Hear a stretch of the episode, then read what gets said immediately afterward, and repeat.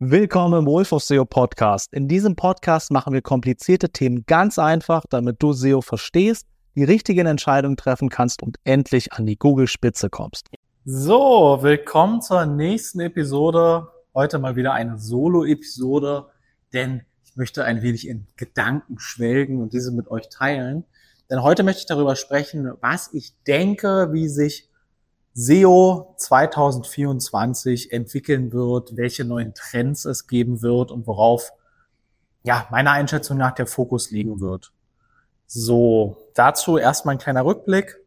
Der größte Punkt, den wir dieses Jahr hatten, der die SEO-Welt äh, vielleicht ein für alle Mal verändert haben wird, ist der AI-Content. Und natürlich der AI-Trend generell, aber im Wesentlichen natürlich der Impact auf Content. Denn jeder kann jetzt Longform-Content schreiben, jeder, der auch vielleicht gar keine Ahnung vom Thema hat. Ich könnte jetzt morgen einen Blogbeitrag darüber verfassen, wie ich ein Fünf-Sterne-Gericht koche, obwohl ich nicht kochen kann, wie ich hier an meinem Haus irgendwas rumwerke, obwohl ich zwei linke Hände habe, oder wie ich eine Herz-OP durchführe, obwohl ich kein Medizinstudium hinter mir habe. Ähm, und dieser ganze Change wird für mich die größten Implikationen fürs nächste Jahr mitbringen. So, ähm, ich vermute, dass die AI-Content-Flut lange nicht abebben wird, sondern sich noch mehr vergrößert. Und die größte Schwierigkeit für den Algorithmus ist natürlich aus einer Million potenzieller Suchergebnisse die besten zehn herauszufinden. Und wenn ich jetzt fünf Millionen Suchergebnisse habe, wird das nur umso schwieriger. Wie kann das gemacht werden? Natürlich noch durch ein besseres Verständnis vom Keyword und der dahinterliegenden Suchintention und äh, ob der Inhalt, der auf der Seite geliefert wird, diese Suchintention erfüllt. So. Das ist aber ja die Herausforderung, an der Google schon acht Jahre quasi bastelt. Da wird es vielleicht gar keine wesentlichen radikalen Verbesserungen geben. Ähm, klar wird sich das weiter verbessern und wir sehen eben auch, dass aktuelle Wechsel nach Updates oft darauf zurückzuführen sind, dass Google bestimmten Keywords eine andere Suchintention zumisst oder sich die Suchintention eben auch verändert. Man sieht oft Suchergebnisse mit gemischter Suchintention. Wenn ich jetzt zum Beispiel nach äh, SEO-Manager suche, dann äh, könnte das die Suche nach einer Jobposition sein, es könnte die Suche nach einem Freelancer sein, es könnte auch erstmal nur Informationen rund um was macht ein SEO-Manager sein. Ähm, das könnte äh, der Arbeitnehmer sein, der sucht, äh, was macht ein SEO-Manager. Das könnte der Arbeitgeber sein, der äh, Jobbörsen und dergleichen äh, sucht. Also ist nur ein Beispiel. Davon gibt es natürlich ganz viele. Und ähm, da wird Google natürlich aus dem Suchverhalten eben ermitteln können, äh, was ist jetzt das präferierte Ergebnis, wer steckt tendenziell zum größten Teil dahinter. Und das wird, darin wird Google besser werden. Heißt, es wird viel schwieriger möglich sein, ähm, mit dem falschen Inhalt für ein bestimmtes Keyword zu ranken. Heißt, was in Zukunft meiner Meinung nach noch viel wichtiger wird, ist, ein Thema komplett abzuhandeln. Nehmen wir jetzt beispielsweise mal als ein Beispiel intermittierendes Fasten. So eine Ernährungsform, die mache ich seit zehn Jahren. So, äh, da wird jetzt wahrscheinlich nicht mehr die Definition davon kommen, sondern jemand, der das eingibt, der das sucht, will wissen, was ist das? Wie mache ich das? Was soll ich essen? Was soll ich nicht essen? Wann soll ich essen? Wann soll ich nicht essen? Ein paar Rezeptideen, ähm, typische Fehler, die man vermeiden sollte. Also, dass ich wirklich durchstrukturierte Beiträge habe, die ein Thema komplett abhandeln. Nicht nur dieses eine Keyword, sondern auch alle Unterthemen, nenne ich sie jetzt einfach mal. Und wahrscheinlich der, die boldest Prediction, die ich sehe, mit den größten Implikationen ist, ich denke, die Gewichtung von hochwertigem Content muss in der Gesamtbewertung abnehmen. Denn mit zunehmend besser werdender AI ist jeder in der Lage, hochwertigen Content zu schreiben, guten Content zu schreiben. So wir ne, Copywriter und auch SEOs erzählen gern, dass da eben Welten zwischenliegen. Ähm, aber machen wir uns nichts vor, die AI ist schon jetzt sehr gut und wird nur noch besser. Dementsprechend, ähm, wenn wir jetzt mal annehmen, Content war mit 40 Prozent in der Gewichtung fürs Ranking, vielleicht mit 50 Prozent. So, wir können es nicht wissen, wir können es nur annehmen. Dann gehe ich davon aus, dass ich das reduzieren muss und mehr Wertung auf wer schreibt das, Themenautorität, hat die Person wirklich Ahnung davon und eben das eben beschriebene wird das Thema ganzheitlich abgehandelt oder ist das recht generisch und geht nicht auf die eine Suchintention und die zehn darunterliegenden Suchintentionen ein. Ähm, genau. Und was könnte ich mir da vorstellen, wie sich das entwickelt? Einerseits denke ich, dass Backlinks wieder mehr Gewichtung finden werden, denn das ist nach wie vor eine Sache, die sehr schwer ähm, zu faken ist. Denn der Google-Algo ist schon ziemlich gut, um ähm, Links eine gewisse Stärke zuzuordnen und einfach zu bekommene spammy und schwache Links eben zu unterscheiden und die niedrig zu gewichten.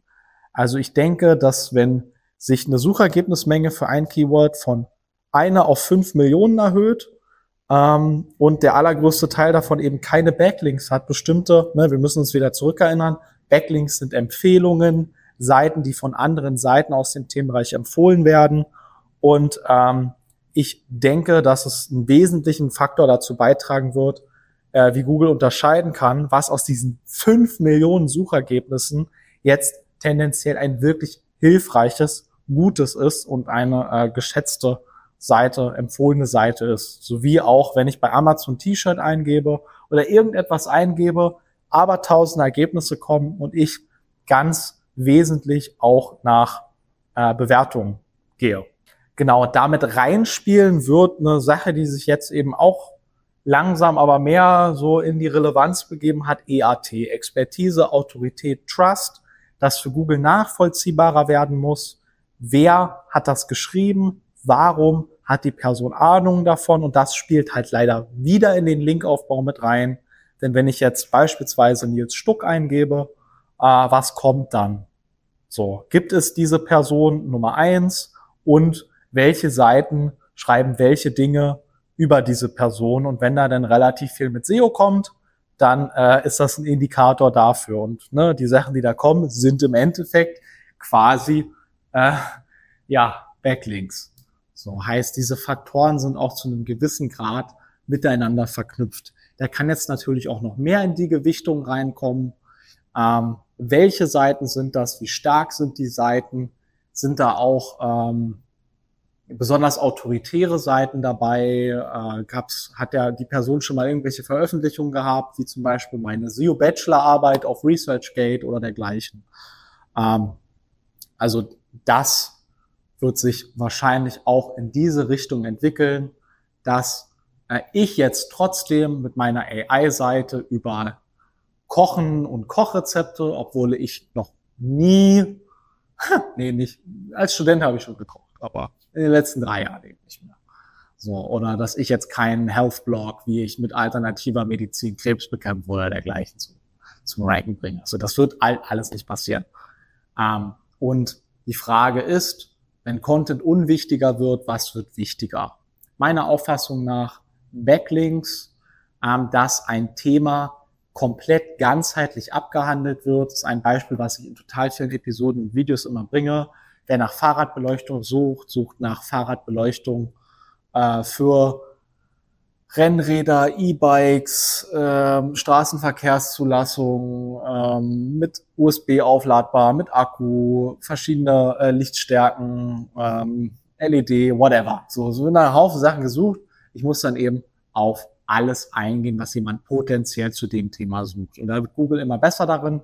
Ich denke, dass in dem Zusammenhang, wenn da nicht ein nächstes Datenschutzpulverfass explodiert, auch die, das Nutzerverhalten noch wichtiger wird. Google sagt ja, dass das ja nicht gemessen wird, aber ähm, und äh, kein direkter Ranking-Faktor ist.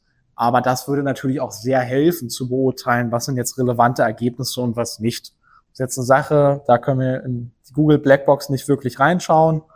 Und äh, wenn eben zumindest Klickverhalten, ähm, ähm, Besuchsdauer auf der Seite, und so weiter gemessen werden, zumindest eben auch relativ in diesen Top 10, so ein Glossareintrag, so ein informativer, kurzer Inhalt, wird keine lange Besuchszeit haben, wohingegen ein langer Gigaguide äh, vielleicht fünf Minuten, zehn Minuten ähm, Time on Site haben könnte.